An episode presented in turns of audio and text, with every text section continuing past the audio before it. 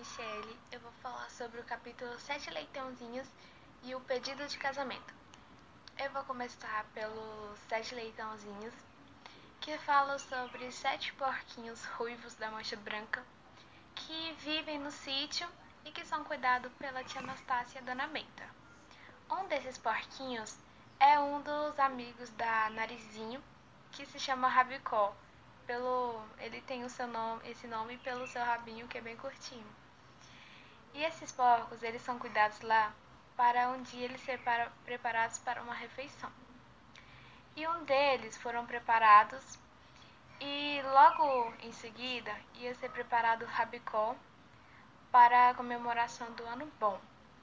E tia Anastácia e Dona Benta estavam conversando sobre quando eles iriam preparar rabicó. E Narizinho entrou no meio e escutou sua conversa. E ela ficou muito desesperada porque não queria perder seu amigo Rabicó. Aí, logo após ela escutar a conversa, ela pega Rabicó e esconde em um lugar onde ninguém acharia. Ela pega ele, amarra em uma árvore, ela dá água, ela dá comida e deixa ele lá preso até toda a situação melhorar. E aí chegou o ano bom, onde seria preparado o rabicó. E a dona Benta, ela não conseguiu achar o, o rabicó e então ela decide fazer uma galinha gorda. Ela pensa que o rabicó foi roubado, que alguma onça comeu e deixa para a próxima para quando ele aparecesse. E então depois que tudo melhorou, Narizinho foi lá e soltou o Rabicó. E depois Rabicó saiu bem livremente e apareceu na cozinha. E Dona Benta, ao ver que ele apareceu, ela decide fazê-lo. E assim continua Narizinho, sempre escondendo ele quando Dona Benta decide prepará-lo para uma. Pedido de casamento Narizinho, ela acha que está na hora de Emília se casar. Só que elas não abrem mão de se tornar uma princesa. E Emília não queria se casar, só que Narizinho, para convencê-la, ela inventa que o Rabicó, com quem Emília vai se casar, ela é um príncipe encantado e que o seu pai é o senhor Visconde, que é unido e que foi arranjado pelo Pedrinho e que os dois, Rabicó e seu Visconde, irá fazê-la o pedido de casamento. Emília fica muito indecisa, ela não sabe se aceita ou não. E com isso, ela, ao aceitar, ela se veste com um vestido vermelho de chita com bolinhas e decide se casar com Rabicó, pois ela sempre sonhou em ser uma princesa e com ele vão viver uma vida de marquês muito boa. Oi, meu nome é Camila Eduarda, primeiro ano mecânica. Eu vou falar sobre o noivado de Emília e o casamento dela.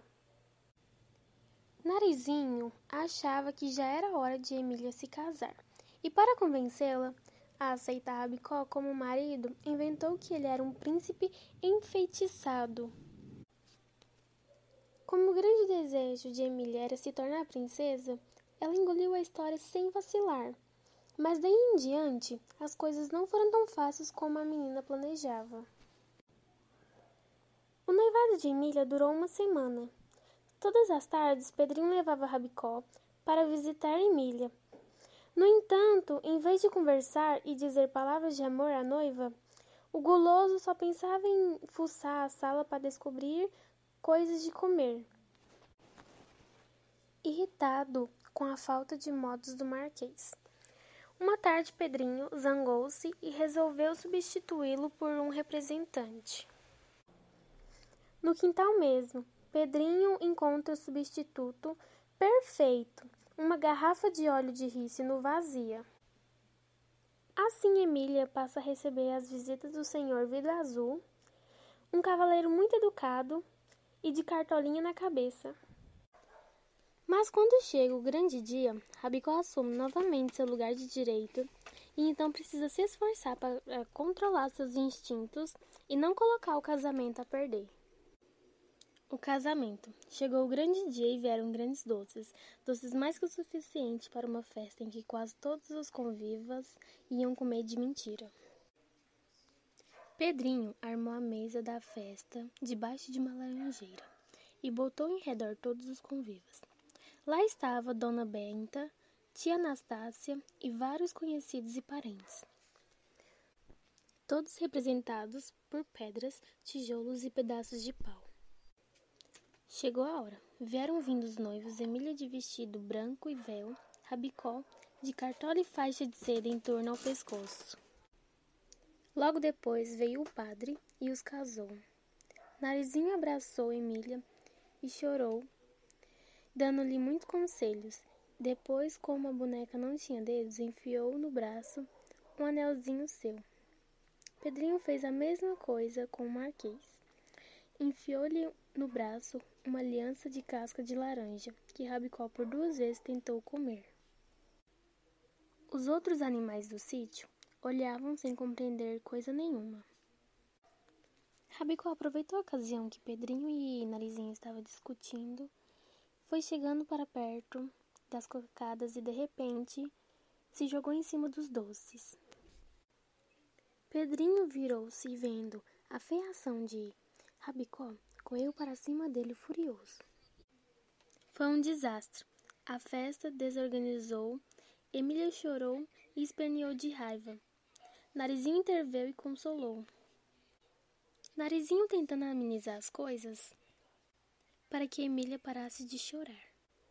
Mas Pedrinho, que estava danando com a feiação de Rabicó, estragou tudo dizendo que Rabicó nunca foi nem será um príncipe.